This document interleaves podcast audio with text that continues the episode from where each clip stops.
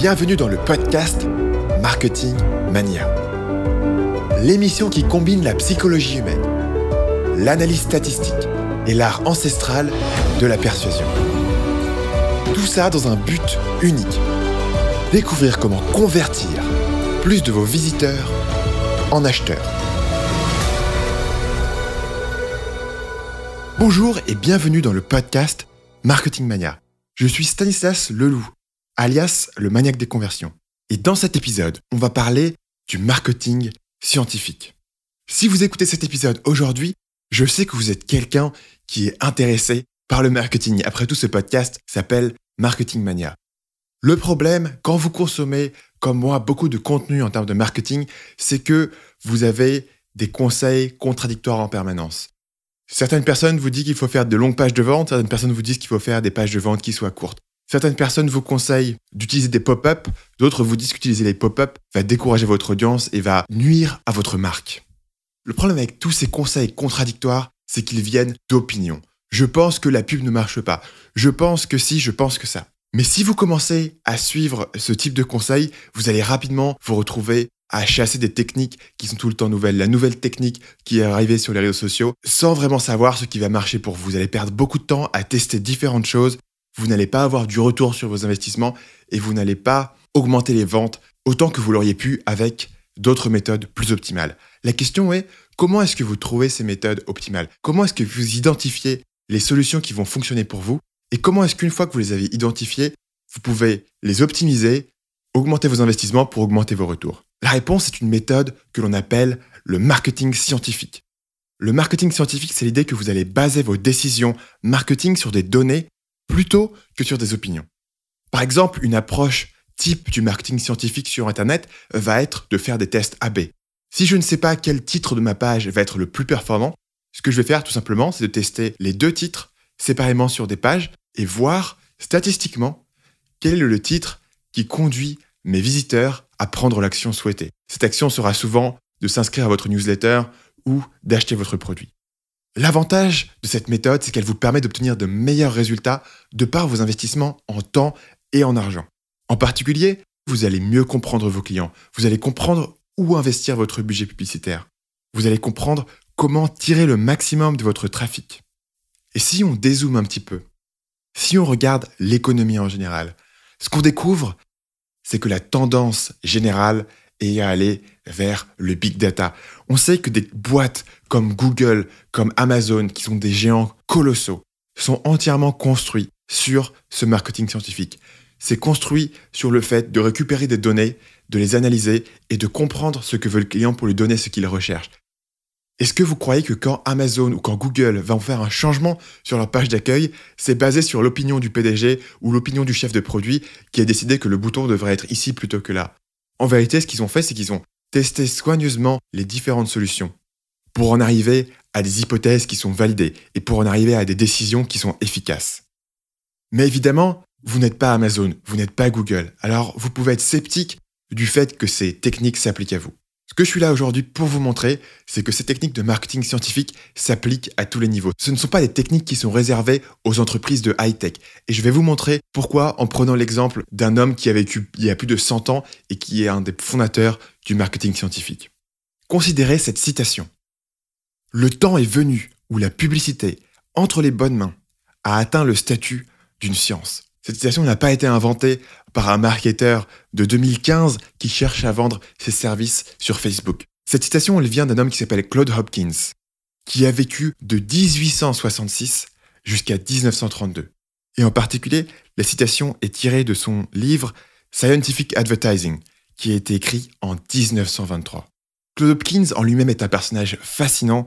En particulier, pour l'anecdote, c'est lui qui est responsable du fait qu'aujourd'hui, on utilise du dentifrice. C'est lui qui a lancé la tendance dentifrice. C'est lui qui a trouvé les mécanismes publicitaires qui allaient faire croire à chaque individu dans le monde occidental qu'il avait besoin deux fois par jour d'utiliser du dentifrice. Mais bon, ça c'est une histoire pour un autre jour. Ce qui est important aujourd'hui, c'est que Claude Hopkins écrivait en 1923 sur ce qu'on appelle encore aujourd'hui le marketing scientifique. Et quand vous y pensez, c'est assez incroyable. C'était il y a plus de 100 ans, c'est-à-dire avant l'Internet, avant Google Analytics, avant la mesure précise, avant les tests AB faciles, avant Optimizely. Et pourtant, en 1923, il y avait déjà des techniques que les publicitaires pouvaient utiliser pour optimiser leur retour sur investissement. Et ce qu'on va voir, c'est que depuis, ça n'a fait que devenir plus simple de mesurer, de tester, d'apprendre sur vos clients. Alors dans cet épisode, j'ai envie de vous montrer que le marketing scientifique, ce n'est pas une nouveauté, ce n'est pas un terme buzz qui a été inventé récemment pour essayer de vous vendre des services. C'est une perspective qui est vieille de plus de 100 ans. Et tout au long de cet épisode, je vais me référer à Claude Hopkins et à son livre Scientific Advertising pour vous montrer que ces principes-là sont éternels. Donc pour commencer, le plus important, c'est que le marketing scientifique est jugé sur son retour sur investissement. Voilà une citation de Hopkins. Le seul objectif de la publicité est de vendre. En particulier, ça veut dire que le marketing est avant tout fait pour convaincre le client à acheter. Ça veut dire que le marketing n'est pas fait pour plaire à l'annonceur. Il n'est pas fait pour être créatif. Et il n'est pas fait pour gagner des prix publicitaires. Ça peut être une idée qui est contre-intuitive, parce que si vous regardez ce que la plupart des gens dans le grand public imaginent quand on leur dit marketing, ils pensent aux pubs, à la télé sur TF1 pendant le journal de 20 h Ces publicités peuvent parfois se montrer inventives, mais il est assez dur pour celui qui a investi 150 000 euros à peu près pour une publicité sur TF1 de savoir exactement quel est le retour. Il est difficile d'évaluer leur efficacité. Et donc souvent, les décisions sur ces publicités sont prises à ce que j'appelle OPMP, c'est-à-dire les décisions sont prises selon l'opinion de la personne la mieux payée. Dans la réunion, la personne avec le grade le plus important a décidé quelle publicité allait être utilisée. Et ça, c'est peut-être quelque chose que les grandes entreprises peuvent se permettre de faire. Parce que derrière, elles ont un budget publicitaire qui est énorme. Elles peuvent se permettre d'investir leur argent de façon sous-optimale parce qu'elles dominent en particulier dans la distribution. Il ne faut pas sous-estimer l'importance de ces dépenses sur TF1, non pas pour vendre aux clients, mais pour vendre chez Leclerc, pour avoir des emplacements dans les rayons. Sans rentrer dans tous ces détails, il faut comprendre que si vous êtes aujourd'hui une PME, vous devez savoir où votre argent va et surtout vous devez savoir les résultats votre argent rapporte. Sinon votre budget publicitaire ne va pas aller loin. Mais dès que vous savez exactement combien 1 euro dépensé vous rapporte, si vous savez que 1 euro dépensé vous rapporte 1,20 euro derrière de profit, ça veut dire que vous pouvez prendre cet euro 20 qui revient et le réinvestir, de façon à faire grandir vos ventes et à faire grandir votre budget. Alors comme le dit Claude Hopkins, les gens n'achètent pas ce que vendent les clowns. Ça veut dire que le but du marketing, ce n'est pas d'être créatif, c'est de vendre. Et parfois, la meilleure façon de vendre sera de vous montrer créatif. Mais vous devez avant tout penser à votre client, à ce qu'il recherche, et pas à ce que vous essayez de tirer en termes de prix, en termes d'applaudissements de vos collègues, de votre travail. Évidemment, pouvoir mesurer ce retour sur investissement, derrière, demande d'avoir les outils en place pour mesurer les résultats qui comptent. En particulier, si vous avez une installation de Google Analytics, c'est important de pouvoir mesurer les conversions à l'intérieur, donc d'avoir défini des objectifs. Et si vous travaillez avec Marketing Mania sur n'importe quel projet, y compris si vous nous engagez par exemple pour faire votre remarketing Facebook, on ira quand même se plonger dans votre Google Analytics. Et généralement, on ira remettre les objectifs en place de façon à pouvoir mesurer les résultats de nos efforts. Deuxièmement, un marketeur scientifique commence toujours par la compréhension de son client. Claude Hopkins nous dit Le publicitaire étudie le consommateur. Il se met à la place de l'acheteur. Ça peut sembler une notion évidente, ça peut sembler une notion que vous avez déjà entendue. Mais encore beaucoup de gens commencent leur démarche marketing grâce à leur propre intuition. C'est vrai que c'est pas aussi sexy de se plonger dans les sondages, dans la recherche, dans les analytics. C'est plus sympa de prendre un tableau blanc et de réfléchir à une idée créative. Mais si vous voulez être efficace, c'est utile de commencer par faire ce travail ingrat de plonger dans les données. Dans certains cas, vous allez pouvoir confirmer vos intuitions. Et dans certains cas, vous allez vous apercevoir que vos idées de base étaient fausses. Sur ce cas-là, prenons un exemple concret. Imaginons que je vends des pièces détachées pour des motos. Peut-être que mon hypothèse de base, mon intuition, c'est que les gens cherchent un bon marché, les gens cherchent un prix bas. Alors j'écris sur ma page d'accueil, nous avons les prix les plus bas du marché. Si vous trouvez moins cher ailleurs, nous vous remboursons la différence. Mais est-ce que cette, intuition a été questionnée?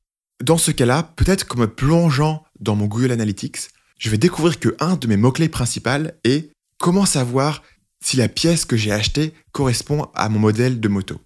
En d'autres termes, je découvre que une des préoccupations principales de mon client et de savoir s'il achète la bonne pièce. Dans ce cas-là, je peux formuler l'hypothèse que je devrais changer le titre de ma page principale pour dire cliquez ici pour voir le guide des pièces détachées. Ou peut-être que je vais changer ça pour dire appelez-nous et nous vous dirons en direct si vous avez la bonne pièce détachée. Tout ça pour dire que votre intuition sur votre client gagne à être enrichie au fil du temps par des données réelles qui sont collectées, soit par des sondages, soit en parlant avec votre client directement, soit dans les analytics. Et ce n'est pas toujours agréable de faire ce travail parce que ce travail va souvent contredire des idées que vous avez dans votre tête. J'ai récemment eu l'exemple de faire une campagne de publicité Facebook pour un client. Et l'hypothèse de base était que le prospect cible avait entre 18 et 25 ans. Dans les premières itérations de la publicité, nous avons suivi cette intuition à la lettre. Nous avons fait des pubs qui ciblaient les 18-25 ans.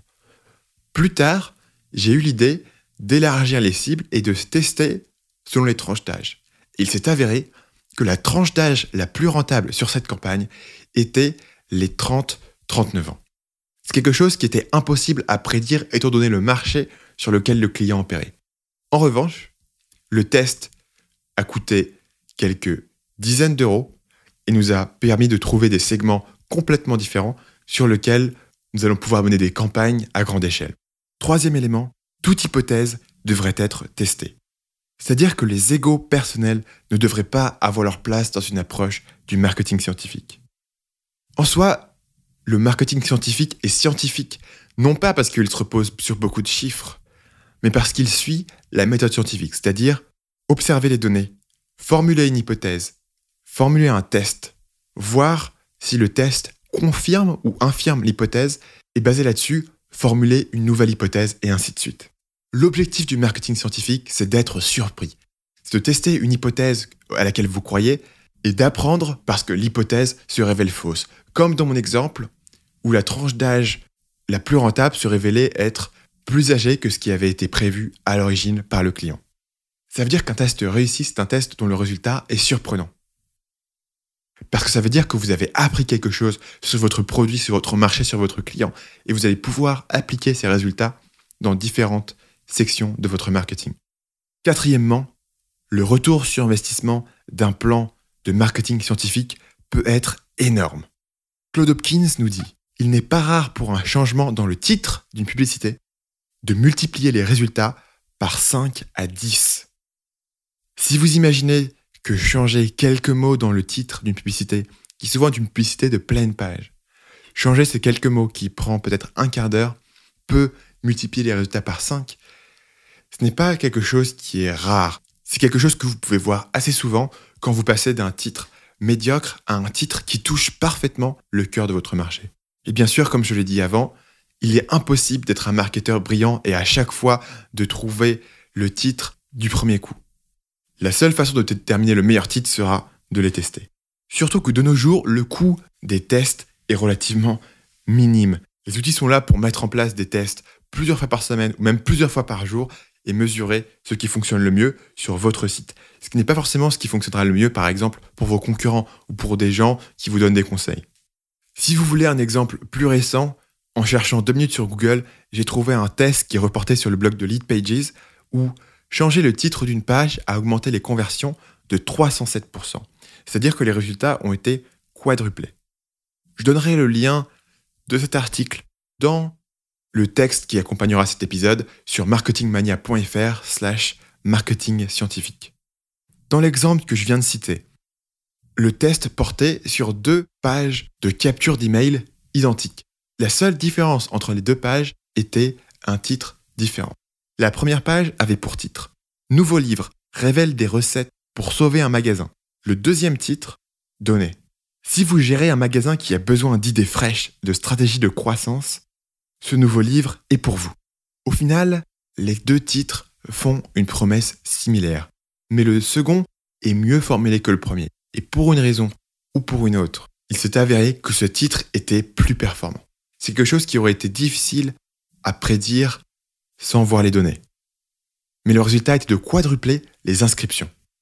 En d'autres termes, si ce test n'avait pas été mené, cette page aurait reçu un quart des adresses e-mail qu'elle a fini par collecter.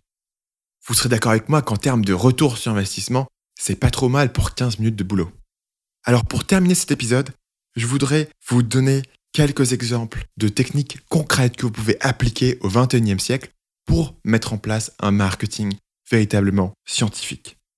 Premier exemple, split tester deux pop-up différents. C'est-à-dire que si vous allez utiliser des pop-up sur votre site, créez deux pop-up différents et mettez en place un système pour que vous montriez alternativement un des pop-up ou l'autre et ensuite mesurez lequel a les meilleures performances. Si vous cherchez un outil qui peut faire ça, il y en a de nombreux. Celui que j'utilise sur mon site s'appelle Sumomi, dont je mettrai encore une fois le lien dans le texte de cet épisode.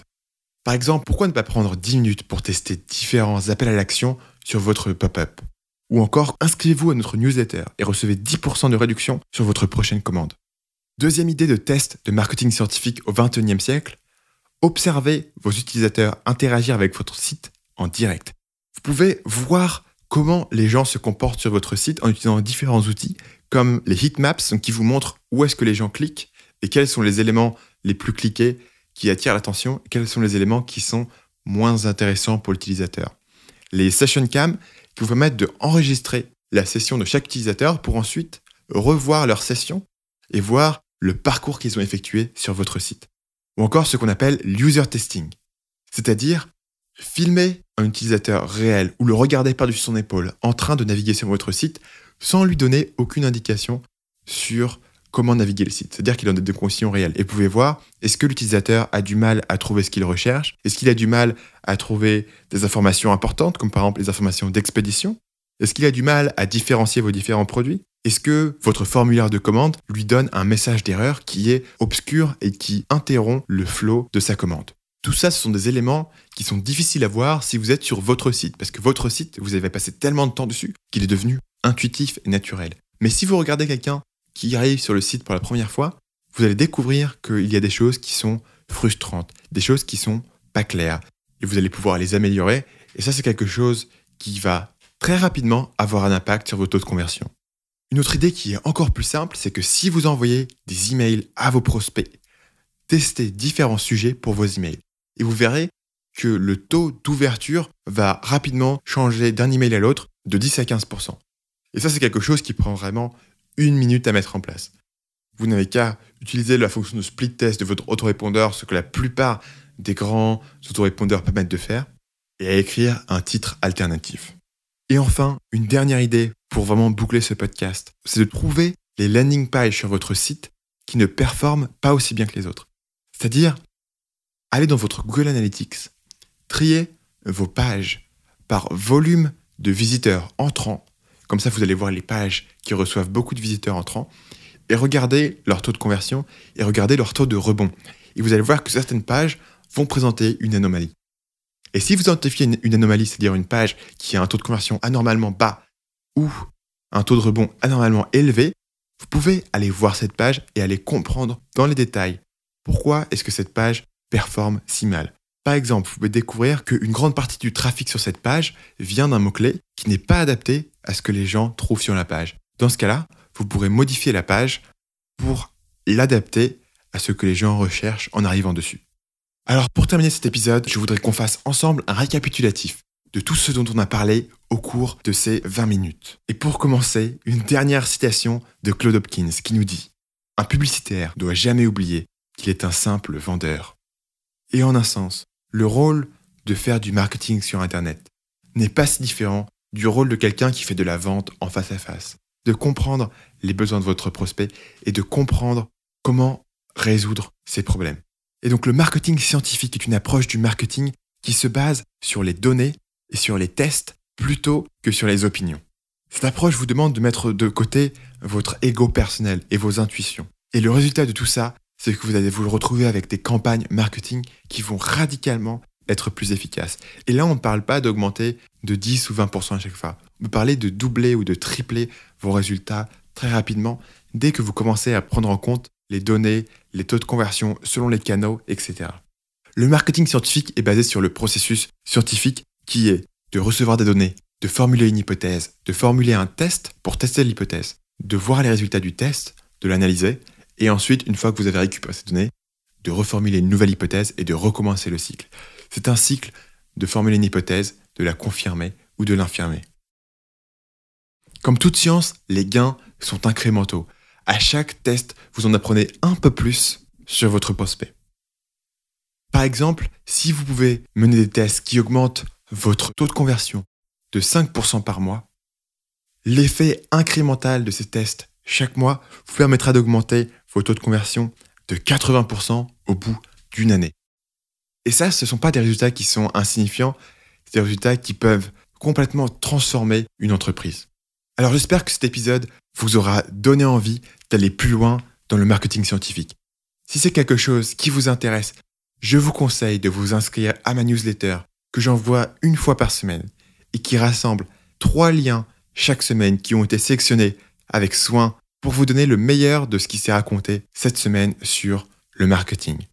En ce qui me concerne, je consomme énormément de contenu, je lis énormément de choses, mais je considère que la plupart du contenu qui se retrouve sur Internet tend à être du bruit qui ne vous aide pas à avancer vers vos objectifs. Comme vous l'avez compris dans cet épisode, je cherche toujours à analyser le meilleur chemin pour pouvoir augmenter vos ventes.